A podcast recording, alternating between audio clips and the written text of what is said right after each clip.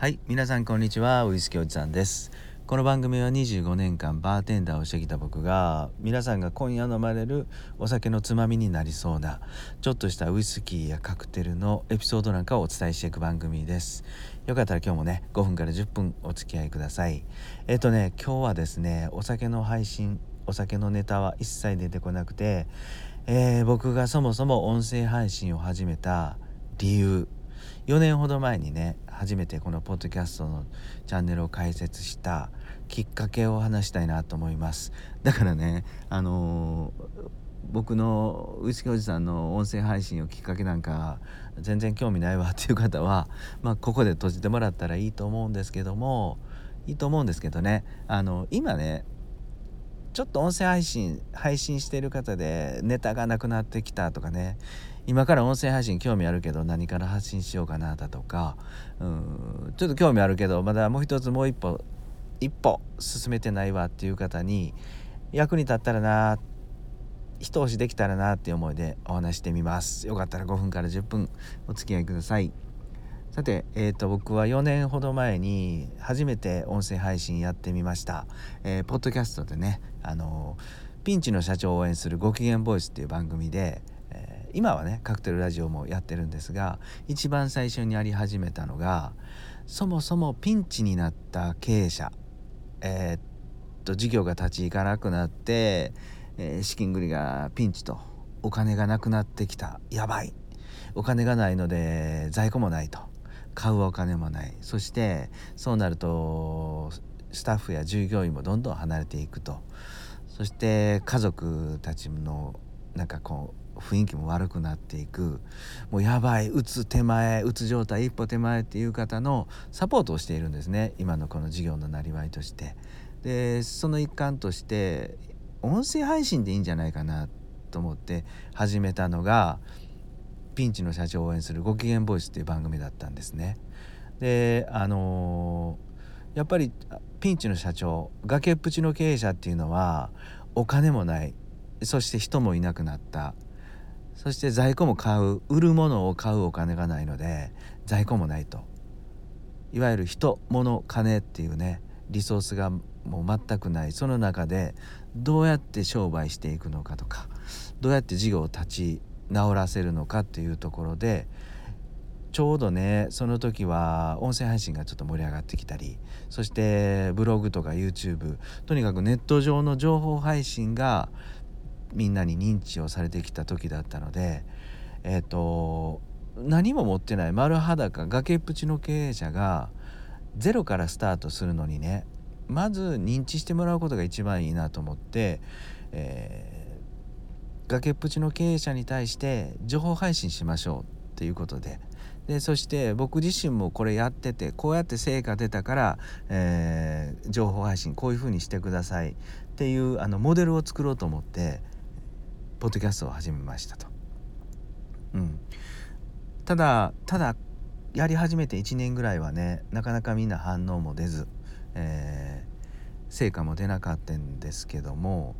やっぱり毎日1年ぐらい積み上げていくと、あの、反応が出てきますよね。でそんなに大した大したことは言ってないんですが、あの、ポツポツポツポツ聞いてくれる人が増えましたと。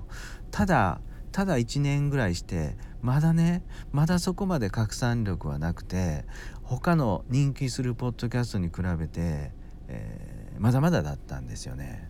でこれなんでかなと思ったところちょっと話題自体が話のネタ自体がヘビーすぎるとか、えー、暗すぎるとか、えー、そんなんじゃないかなと思って発信するネタをもう一つねえー、増やそうと。であのー、まあピンチの社長を応援する「ご機嫌ボイス」っていうチャンネルはそのままの情報配信する番組として置いといて今度はちょっと面白い趣味の話を、配信するチャンネル一つ作ろうと思ったのがこのですねカクテルラジオなんですよね。うん、僕は25年間バーテンダーをやっていて、まあ、今でもまあトータル30年以上かウイスキーとか洋酒の業界に関わってるのでまあほっといたらその話はどんどんどんどん2時間も3時間も喋れると。一人でもね。でそれなので楽しいまず趣味の話をチャンネルで解説しようと思って始めましたと。そうするとですねあの思わぬ思わぬっていうか思っていたよりもあのおかげさまで反応が良くてねやっぱり趣味っていいですよね。反応が良くてこれが実はあの経営のコンサルティング事業に成果がつながるようになりました。うん、えっ、ー、と何て言うんですかねあのあまりその経営の話とか銀行対応とか返済とか資金繰りとかそういう話じゃなくて何かしらウイスキーに詳しいおじさんとかね元バーテンダーの人が喋ってることなんかこう面白いよな。でそういうおじさんがどんな仕事をしてるんかとかね。あのあじゃあウイスキーに対して詳しいなかなか面白いおじさんがあ実は経営のコンサルタントだったんだなとだちょっとコンタクト取って相談してみようかなっていう流れが一つできてきましたと。うん、なのであのここで気が付いたのはですね音声配信をやっていてでカクテルラジオを始めてあの売るコンテンツそもそも持っている自分のサービス自体を発信しなくてもきっちり、えっと、認知してもらって、えー、ファンが増えていったらあのビジネスにはつながるなってここはもう確信しました。はい、なので僕例えば僕の流れでいくとねそもそもなりわいとしては、ピンチの経営者を応援するサポートする経営のコンサルティング会社を経営していますと。なので、えビジネスとしては、え経営改善計画とか補助金とか、え、事業再生のサポートですよと。でも得意なところというか趣味はウイスキーですよ元バーテンダーでしたよっていうところでネタとしてはお酒の配信をしていると。でそれでもですね何やらお酒の配信を一生懸命頑張ってる人とかねあのまあ最低でもこの人話を聞いていると声を聞いてるとまあ、ちょっと真面目なのかなとかこの喋り方僕にとっては聞き心地が聞き心地がいいよなっていう方があの事業計画とかねピンチではなくピンチの時ピンチの人を紹介してくれたり、えー、そういう流れでできてきましたと。なのでそもそも僕が音声配信をやったのはあの自分の事業をねあの広めるためにやり始めましたと。ただそれよりも途中から気が付いたのはあの趣味のこととか自分が一番楽しいと思ってるとかそういう自分がこういう意見を持っているとかを発信するだけでちゃんとバックにある自分の事業がしっかり、えー、みんなに知ってもらえる成果が出るっていうことに気がついたのでやっぱり音声配信っていうのはあの